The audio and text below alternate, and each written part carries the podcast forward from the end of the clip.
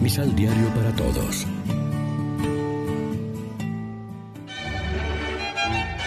Proclamación del Santo Evangelio de nuestro Señor Jesucristo, según San Lucas.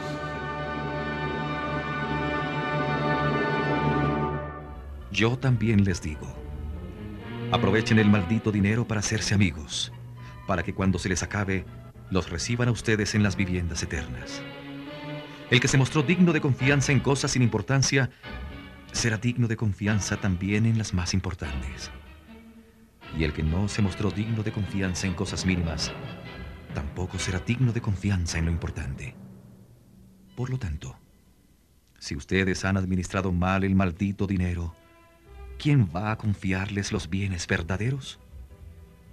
Y si no se han mostrado dignos de confianza en cosas ajenas, ¿quién les entregará los bienes que son realmente nuestros?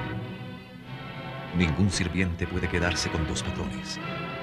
Verá con malos ojos al primero y querrá al otro, o se apegará al primero y despreciará al segundo. Ustedes no pueden servir al mismo tiempo a Dios y al Dios dinero. Los fariseos oían todo esto por ser hombres apegados al dinero, se burlaban de Jesús. Pero él les dijo, Ustedes se dan cara de hombres perfectos, pero Dios conoce los corazones, y lo que los hombres tienen por grande Dios lo aborrece. Lección Divina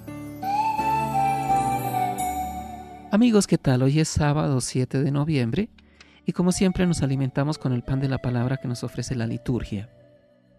El dinero no lo tenemos que convertir en fin. Es un medio y como tal relativo, no absoluto. La ambición, la codicia, la avaricia no deben darse en un cristiano y menos en la comunidad eclesial. De Jesús se burlaron los fariseos. No entendían ese desapego del dinero que él predicaba. También se podrán burlar de nosotros si renunciamos por conciencia ética y cristiana a hacer los negocios sucios y las trampas que otros hacen al parecer impunemente. Recordemos el aviso que Jesús repite sobre el peligro de las riquezas.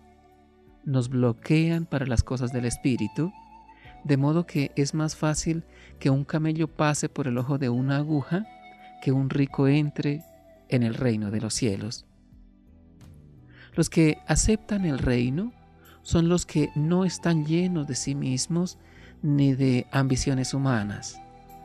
Esto puede pasar a los ricos como al joven que no acogió la invitación de Jesús y se marchó triste porque era muy rico, y también a los demás porque uno puede estar lleno de sí mismo cosa que también estorba para el reino.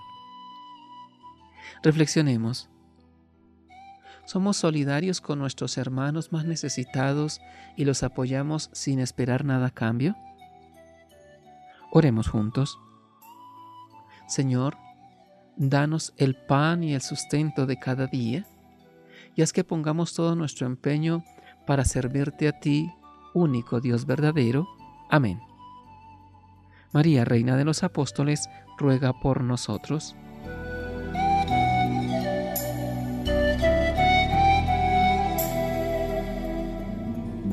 Complementa los ocho pasos de la Alexio Divina adquiriendo el emisal Pan de la Palabra en Librería San Pablo o distribuidores. Más información www.sanpablo.co Pan de la Palabra reflexión.